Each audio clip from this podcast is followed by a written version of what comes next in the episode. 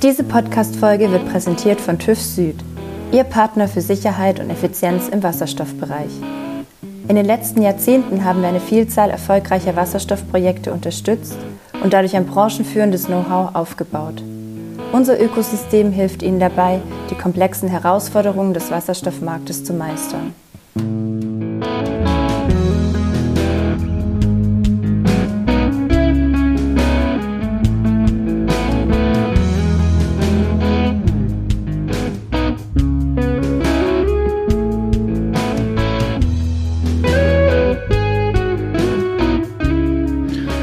Herzlich willkommen an der Hydrogen Bar. Wir begrüßen euch für eine neue Folge eures Lieblingspodcasts rund um die schönen Themen Wasserstoff und Brennstoffzelle. Heute wieder eine Folge unterstützt vom TÜV Süd. Vielen Dank dafür und ihr wisst ja, ihr habt schon kennengelernt in den letzten vielen Episoden, die wir ja schon mit TÜV Süd zusammengestalten durften. Wir haben hier interessante Gesprächspartner, sehr, sehr spannende Leute an der Bar und so ist es auch heute wieder. Johannes, willst du vielleicht unseren Gast hier äh, herzlich willkommen heißen an der Paar. Ja, hallo Martin erstmal. Wir haben hier Uwe Kerkmann sitzen bei uns. Hallo Uwe.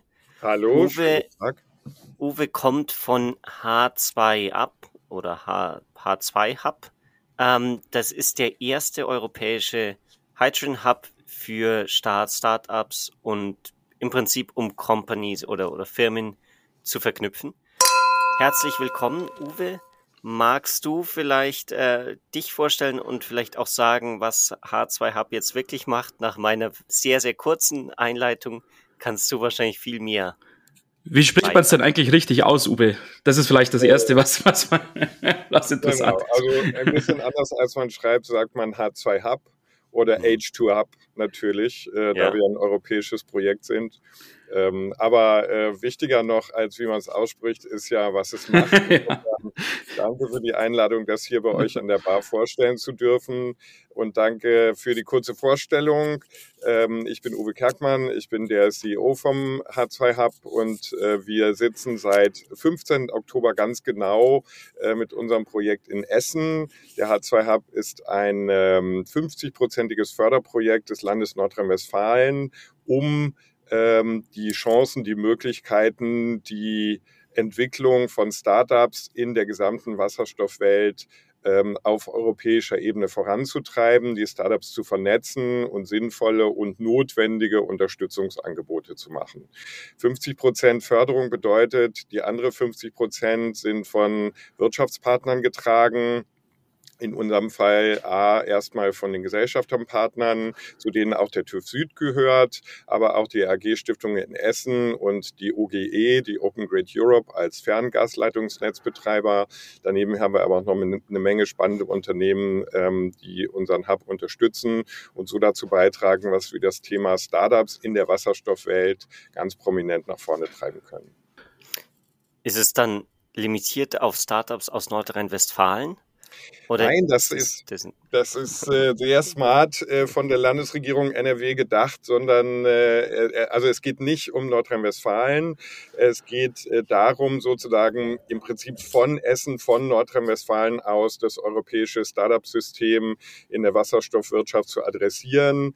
Ähm, das macht sicherlich sehr viel Sinn, von Nordrhein-Westfalen auszumachen, denn neben Bayern, wo ihr ja zu Hause seid, ist Nordrhein-Westfalen eines der zwei Bundesländer, wo die meisten Wasserstoff-Startups im Moment in Deutschland sitzen. Insofern ähm, ist das ein Punkt, der äh, für einen Sitz in, des Hubs in NRW spricht. Und der zweite ist natürlich, dass äh, rund um Essen im Ruhrgebiet, aber auch im Rheinischen Revier Nordrhein-Westfalen eine große Zahl von Industrieunternehmen und Corporate-Partnern sitzt, die äh, potenzielle Partner oder Kunden für Wasserstoff-Startups sein können. Was ist denn eigentlich ein Wasserstoff-Startup? Das sagt man natürlich ähm, leicht mal so dahin, quasi. Ja, ist jede Firma, die sich irgendwie neu äh, gründet und jetzt im entferntesten was mit Wasserstoff, mit der Wasserstoffwertschöpfungskette zu tun hat, jetzt dann automatisch ein Startup, das für euch äh, spannend und interessant ist. Wie, wie ist denn da die Definition? Was ist für euch denn ein Wasserstoff-Startup? Das ist eine, eine super wichtige Frage. Ähm, die, ähm, ihr wisst es besser als viele andere, die Wertschöpfungskette in der Wasserstoffwirtschaft ist vergleichsweise lang.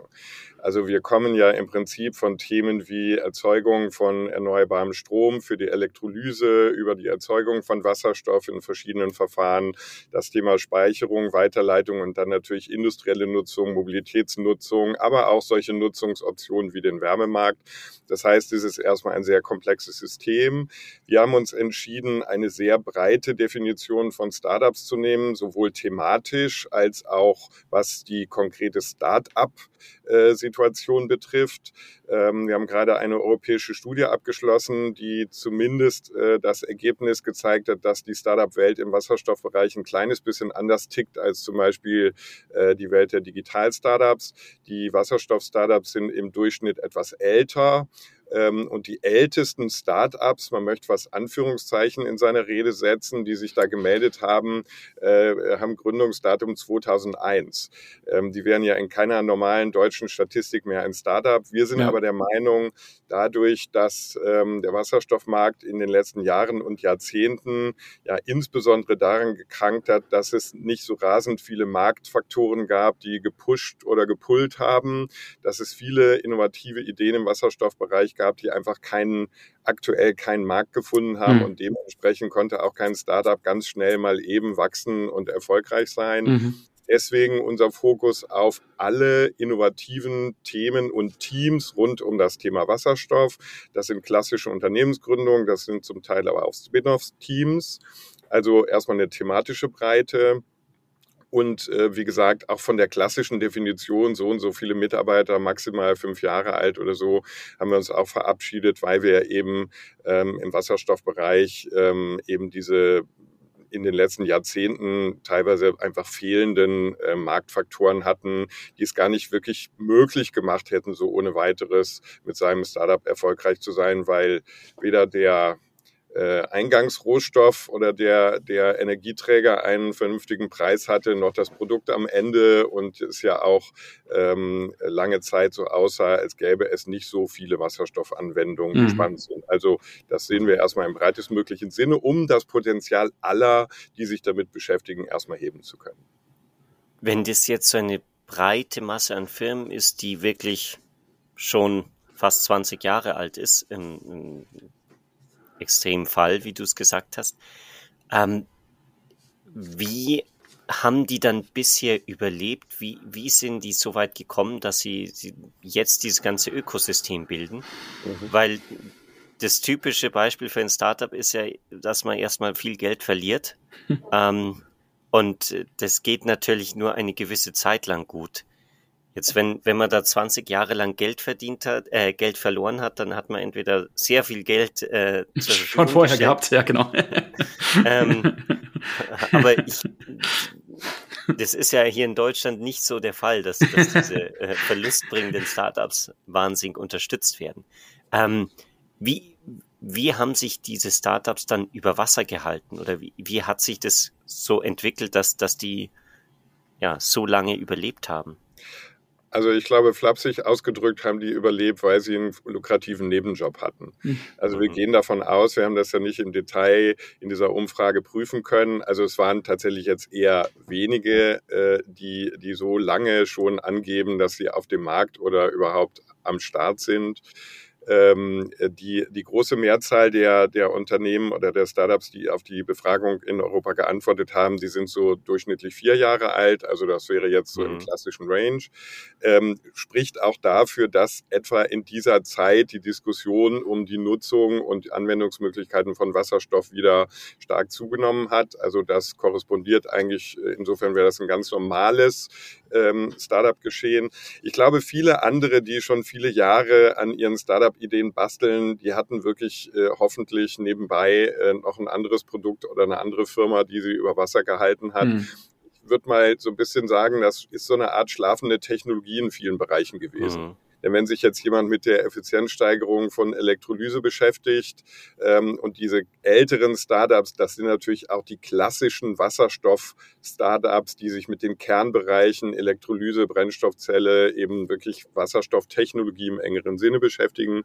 Und ähm, ich glaube, dass die eine smarte Idee hatten, die sie, wenn sie noch smarter waren, auch beim Patentamt angemeldet haben, die aber einfach auf ihre Idee so ein bisschen gesessen haben und gewartet haben, bis die Zeit reif ist und hopefully auch für diese etwas älteren Startups ist die Zeit jetzt gekommen, mit ihrer ähm, Idee, mit ihrer Innovation, mit ihrer Technologie dann jetzt auch sozusagen in diesen mhm. sich gerade entwickelnden Markt einzusteigen.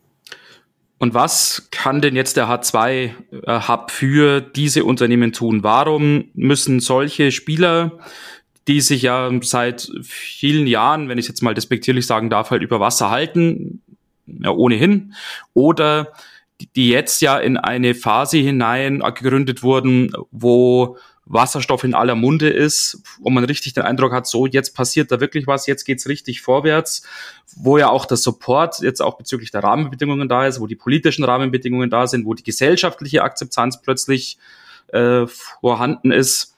Ähm, nicht falsch verstehen, Uwe, aber warum braucht es den H2-Hub? Ähm, das ist eine, eine gute und auch eine berechtigte Frage. Ähm, die die Ausgangslage, von der wir aus gestartet sind, ist ähm, zum einen, dass es insgesamt wenig Hydrogen-Startups gibt in Deutschland und in Europa. Also verglichen mit allen europäischen Startups, was ja sozusagen in die Zehntausende geht, ähm, haben wir durch wirklich mehrfach gecheckte äh, Online- und Datenbankrecherchen etwa 160 Startups in Europa gefunden, die von sich selber sagen, dass sie ein Hydrogen-Startup sind. Mhm. Ähm, das ist eine vergleichsweise kleine Zahl. In Deutschland sind das dann mal 60. Davon, wie gesagt, die meisten in NRW und in Bayern. Und die erste äh, Lehre, die man daraus ziehen kann, ist, um Startup-Ökosysteme äh, zu bauen, wie das auch in vielen anderen Bereichen ist, musst du die erstmal miteinander vernetzen. Und da die, die regional so unterschiedlich sitzen, ne, da sitzen dann eben zehn in Bayern und 20 in mhm. NRW und drei in Chemnitz und vier an der Nordseeküste. und die einen machen Brennstoffzelle, die anderen machen Elektrolyse und die dritten machen digitale Plattformen für die Wasserstoffwirtschaft. Mhm. Also da ist es erstmal eine sinnvolle Sache zu sagen, wir schaffen eine Plattform, auf der die Startups sich A selber erstmal austauschen können, äh, B, dann aber auch durch Öffentlichkeitsarbeit, Vernetzung auch dort gefunden werden. Mhm. Denn es ist ja gerade die Phase, wo auch viele Corporates, wo viele äh, Unternehmen, wo viele Akteure auf der Suche sind nach innovativen Lösungen. Und so dass man die erstmal in dieser Dezentralität, dann auch eben so ein bisschen, wie gesagt, ja in dieser Verstecktheit, ich glaube gar nicht, dass das ein Wort ist, aber äh, wenn sie so lange unterwegs waren und keiner hat sie, hat sie so richtig bemerkt, also die erstmal auf eine Bühne Bühne zu heben, auf eine Plattform zu heben, ist das eine. Mhm. Also Peer-to-Peer-Austausch halten wir für total wichtig, ähm, weil Innovation, gerade wenn sie ähm, wie im Wasserstoffbereich mit so einem Zeitstrahl versehen ist, ne, dass wir ja politische Ziele haben im Klimaschutz, in der Energiewirtschaft, die wir erreichen wollen. Also Schnelligkeit ist wichtig. Für Schnelligkeit braucht man Kommunikation. Das ist das eine. Und das zweite ist, dass wir über diese Plattform eben auch ja gleichermaßen eine Plattform für die interessierten Unternehmen, Branchen und Industrien schaffen, die sich mit Innovationen in der Wasserstoffwirtschaft beschäftigen wollen. Das heißt, auch da gibt es ein großes Bedürfnis, ein bisschen konzentrierter und vielleicht an einer Stelle zu schauen, wer beschäftigt sich denn wo damit, äh, wie können wir in Kontakt kommen mit diesen Startups. Und das Dritte ist eben, dass es ähm, spezifische Anforderungen von Wasserstoff-Startups gibt, auch in, in ihrer Phase als Startup, die wir mit unseren Spezialthemen, äh, mit unserem Accelerator, den wir selber ähm, sozusagen aufgebaut haben, dann auch ganz speziell adressieren. Dass es eben nicht darum geht, auch bei den Unterstützungen so allgemeine Startup-Unterstützung zu machen. Mhm. Die finden, glaube ich, die Startups dezentral, die finden ja. sie in München genauso gut wie in Düsseldorf oder in Hamburg.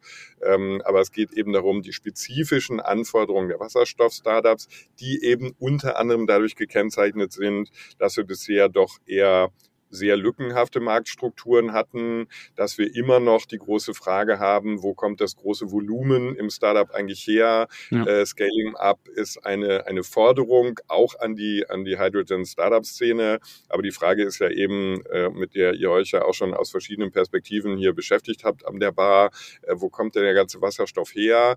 Äh, wie kann denn das Scaling Up einzelner Startups passieren, wenn wir nicht genau sagen können, wie der ganze Markt hochläuft?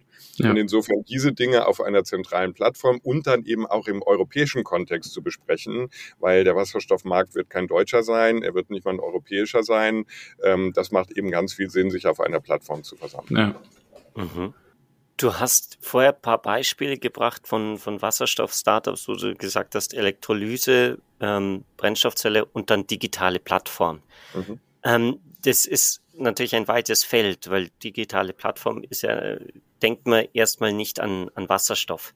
Ähm, wie würdest du sagen, ja, ist, ist jetzt die Gemeinsamkeit, wenn ich jetzt eine äh, Energieplattform mache, die auch für Wasserstoff angewendet werden kann, ist es schon ein Wasserstoff-Startup? Und wo, wo haben die, die, oder wo siehst du die meisten Hebeleffekte, die die Startups angehen? Im, im Sinn von, typischerweise nimmt ja so ein Startup sich irgendein Problem vor auf dem Markt und dann äh, versucht es, den Markt zu disrupten und mhm. wirklich was zu ändern. Ähm, kannst du da noch mal ein bisschen genauer reingehen oder vielleicht hast du auch ein paar Beispiele, dass man sich das besser vorstellen kann? Mhm. Also das ist, ähm, das ist tatsächlich äh, so ein bisschen komplexer zu erklären. Also zum einen hast du recht, ein, ein Digital-Startup, das eine Plattform baut, ist nicht zwangsläufig ein Wasserstoff-Startup, nur weil auf dieser Plattform sozusagen Wasserstoff äh, dargestellt, gehandelt oder sonst wie äh, ähm, bedient wird.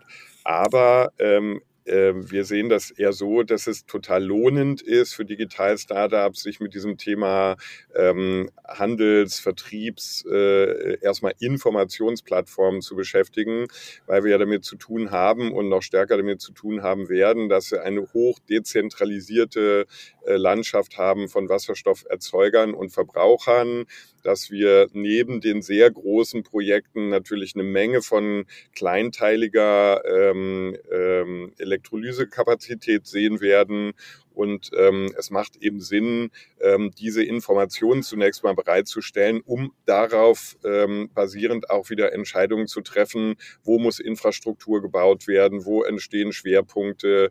Denn wir haben es ja zu tun nicht mit einer Industrie und einem Vertical, sondern wir haben es ja damit zu tun, die Stahlindustrie beschäftigt sich mit Wasserstoff, die Chemieindustrie, die Glasindustrie, die Zementindustrie.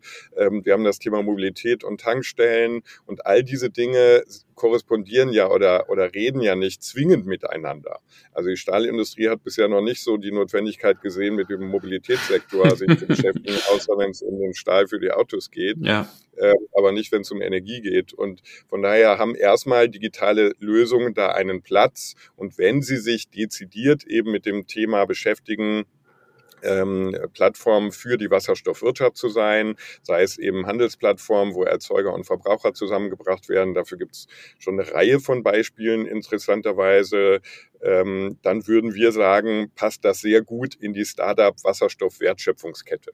Mhm. Ja, ob das Label jetzt am Ende Wasserstoff-Startup ist oder Startup, das zur Wasserstoffwirtschaft beiträgt, da wäre ich jetzt persönlich nicht so kleinlich. Mhm. Ähm, ein spannendes Stichwort hast du genannt, Johannes, mit dem Thema Disruption. Also nach den ersten Erfahrungen, und wir sind ja jetzt auch ein halbes Jahr am Start mit diesem Thema, vorher hat sich ja niemand wirklich um diese paar Wasserstoff-Startups gekümmert. Ähm, nach dem ersten halben Jahr kriegt man so einen Eindruck, dass ich persönlich denke, wir werden es nicht so viel mit äh, Startup-Unicorns zum Beispiel zu tun haben wie im Digitalbereich. Weil ähm, das, was in der Wasserstoffwirtschaft nötig ist, ist ganz viel Substitutionsthemen und ganz viel Transformationsthemen. Das heißt, ich bin gar nicht sicher, ob die Disruption von Produktionsprozessen wirklich das große Ziel ist, was man sonst immer den Startups zuschreiben würde. Ähm, ob es nicht vielmehr eher ähm, ein frischerer Blick von der Seite auf bestimmte Technologien und Verfahren ist, die es lohnenswert machen, auf Wasserstoff umzustellen. Vielleicht, weißt du, die, der grüne Stahl disruptiert ja nicht die Stahlindustrie. Er macht den Stahl einfach nur klimaneutral.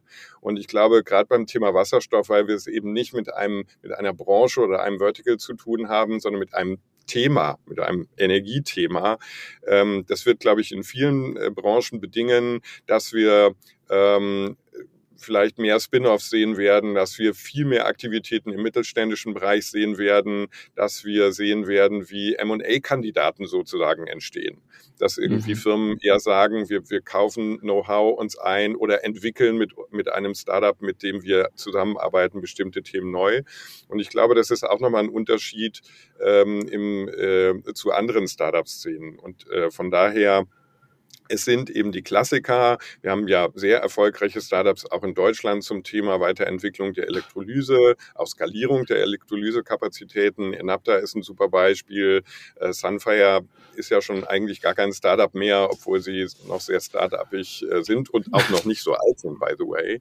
Aber wir haben auch tolle Startups wie in Dortmund, WEW, die mit äh, alkalischer Elektrolyse an den Start gehen, ähm, die einfach einen großen, großen Markt vor sich haben. Aber mhm. es gibt eben auch diese flankierenden Startup-Themen, das alles einzubetten, Branchen, Themen, Sektoren miteinander zu verbinden. Und das halten wir für genauso wichtig. Mhm.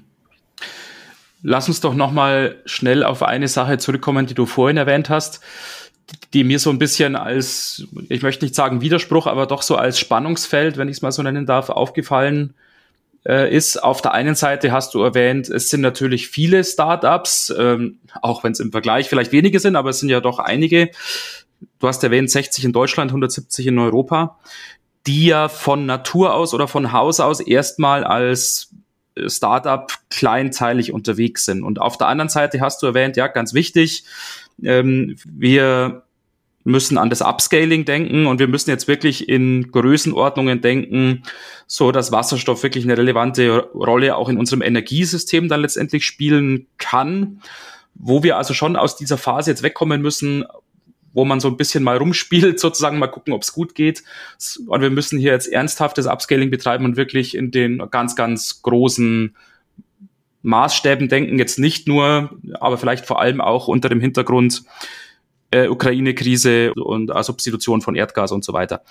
Ähm, wie siehst du denn dieses Problem oder dieses Spannungsfeld ähm, auf der einen Seite jetzt diese kleinen Startups zu haben und auf der anderen Seite, wenn man so, von, äh, so, so formulieren kann, diese riesen Herausforderung, riesen äh, Anforderung und plötzlich diese riesige Erwartungshaltung, die an Wasserstoff jetzt gestellt wird.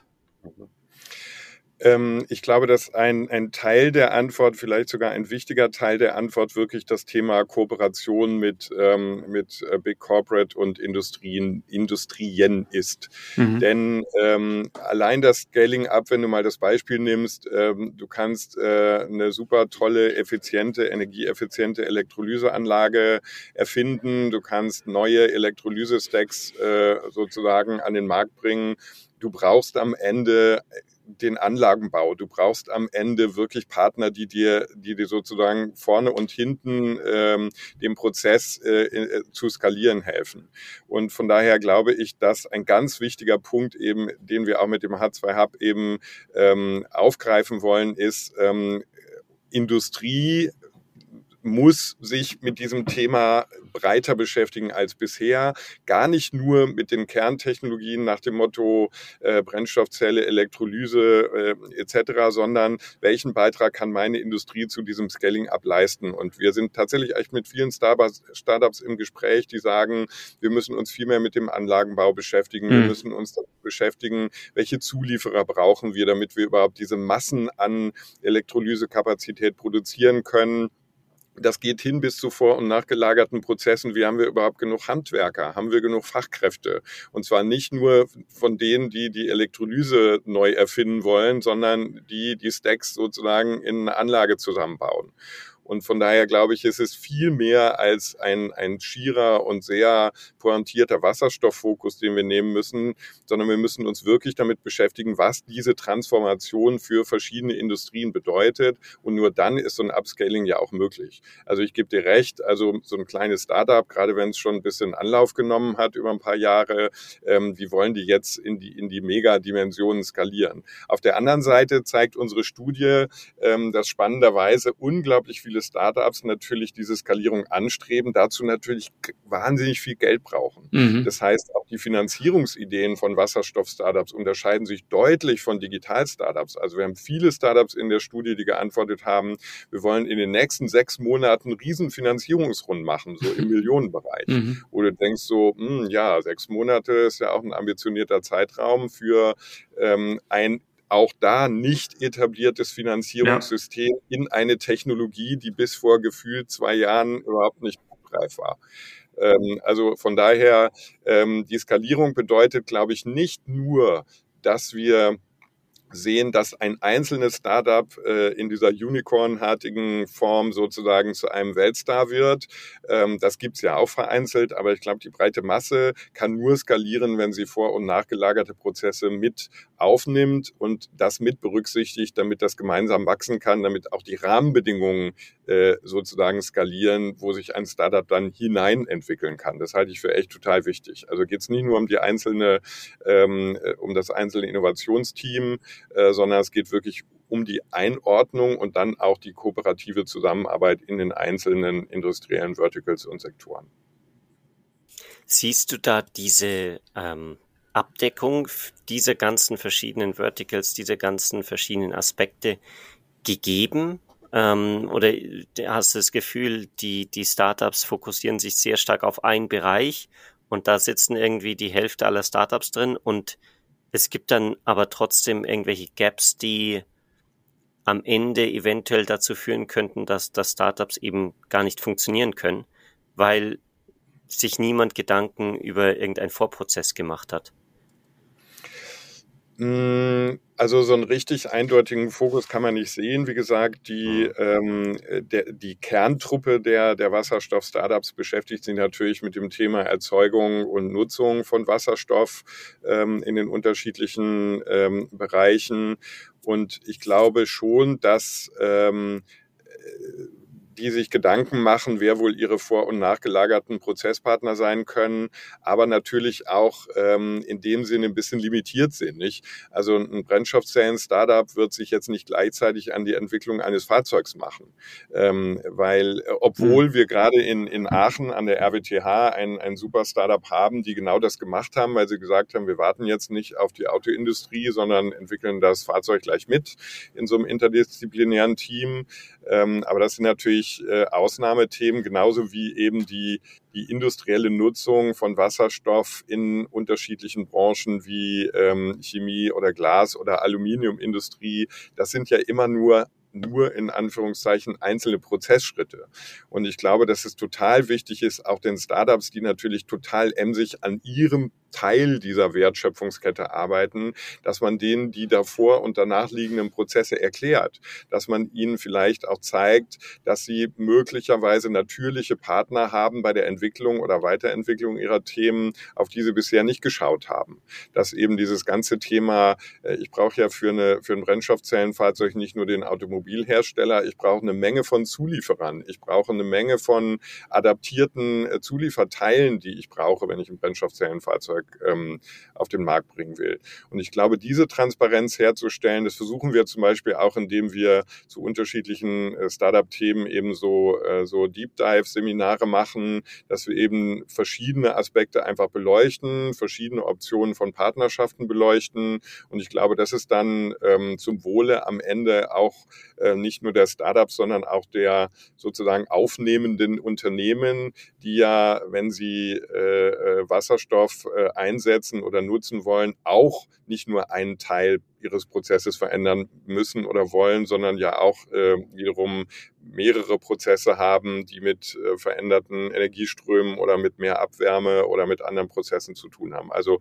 ähm, ich, ihr merkt oder seht das hier an der Bar, äh, im Podcast kann man es nicht so sehen. Ich schmunzle deswegen, weil es so ein wahnsinnig spannendes, breites Feld ist, ähm, wo, wo es eben darauf ankommt, ja auch ein bisschen neugierig zu sein. Wir wissen ja noch gar nicht genau, die erfolgreichsten Startups in den nächsten fünf Jahren können diese oder jene sein. Mhm. Das hängt ja sehr stark auch davon ab, wie sich der gesamte Energiemarkt entwickelt, wo die Weichen weiterhin in Deutschland, in Europa gestellt werden, welche Arbeitsteilung es im globalen Prozess gibt. Auch da werden wir ähm, nicht die gleichen Fehler machen wie früher, dass wir denken, wir können alles und sind dann überrascht, wie im Solarmodulbereich, dass die Chinesen das eigentlich auch können.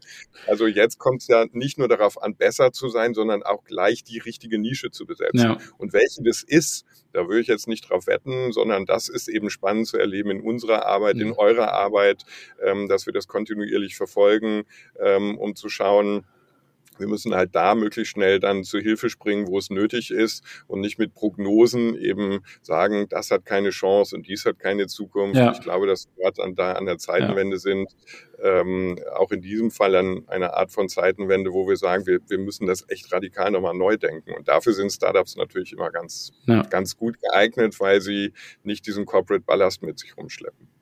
Vorhin hast du ja erwähnt, ihr habt eine Studie gemacht, ihr habt ein Screening gemacht und habt versucht, die Wasserstoff-Startups in Europa und in Deutschland zu identifizieren. Wenn es jetzt trotzdem noch Startups da draußen gibt. ähm, und es könnte ja sogar sein, auch dass jemand, auch der diesen Podcast hört, sich denkt, ja Mensch, ähm, mit meinem Wasserstoff-Startup, da werde ich doch das super aufgehoben eigentlich bei dem H2-Hub. Ähm, wie kann man denn mit euch beziehungsweise mit dem H2-Hub da in Kontakt kommen? Wo kann man sich Informationen holen? Wie kann man sich da weiter informieren? Also Quelle Nummer eins ist sicherlich äh, für uns im Moment LinkedIn, äh, dass wir als den Social-Media-Kanal identifiziert haben, wo wir die größte Reichweite äh, haben und tatsächlich auch die größte Response. Wir bemühen uns, unsere Webseite immer noch informativer zu machen. Die kommt natürlich im Rahmen dieses Forschungsprojektes äh, oder Förderprojektes aus einer ähm, Vorprojektphase, aber äh, wir sind da wirklich emsig dabei, das zu einem Infotor zu machen für alle, die sich mit Wasserstoffinnovationen beschäftigen.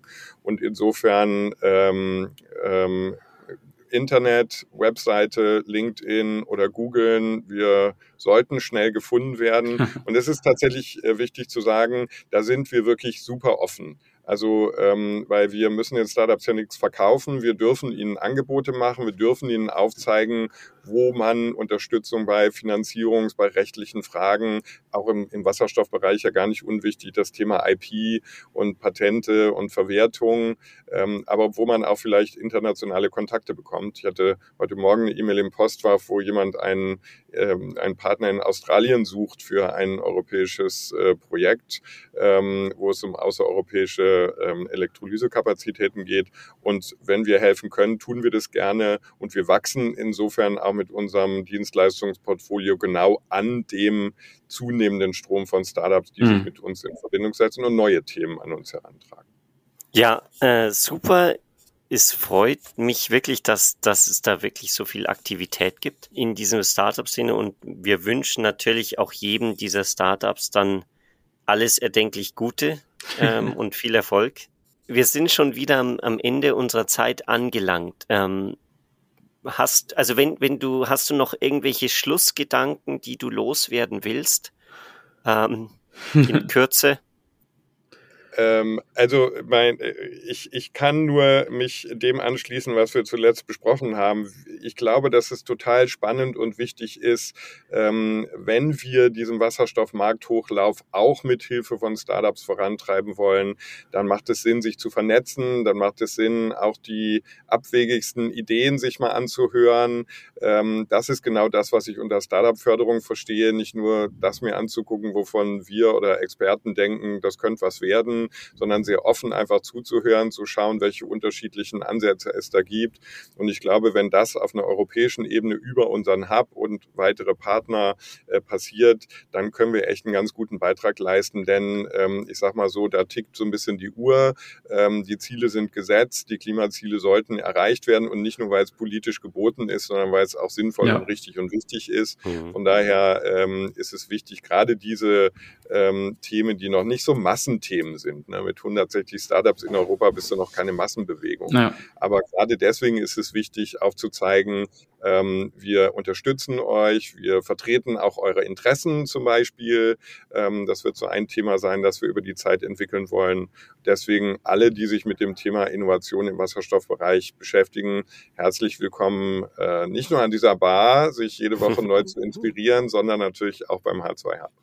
Genau. Hört uns zu. Genau. An alle. Wir sind im Grunde Aber auch ein Startup, wenn man sich so überlegt, weil wir das zu zweit machen, Johannes. Also ist oh. im Endeffekt auch, wir, ja, ich glaube, wenn man jetzt ganz streng ist, wir erfüllen eigentlich auch die Definition, wenn ich mir das gerade so überlege. Ja. Aber äh, naja. Absolut richtig. Also äh, äh, ich nehme euch jetzt mal gleich in die Community Ach, auf. Perfekt, ja, ja genau. Aber also vielleicht echt noch ganz, ganz zum Schluss, das ist genau wichtig, drüber zu sprechen weil das so ein facettenreiches Thema ist, weil sich die, mhm. die Lage, überlegt mal, was sich in den letzten acht, neun, zehn Wochen verändert hat rund um das Thema ja. Wasserstoff. Ähm, Hochlauf ist, ist total wichtig. Insofern, ich würde sagen, ihr nehmt da einen wichtigen äh, Part ein in dieser Wasserstoff-Community. Also äh, zumindest mal herzlich willkommen beim H2 Hub. Ja, vielen Dank. Vielen Dank.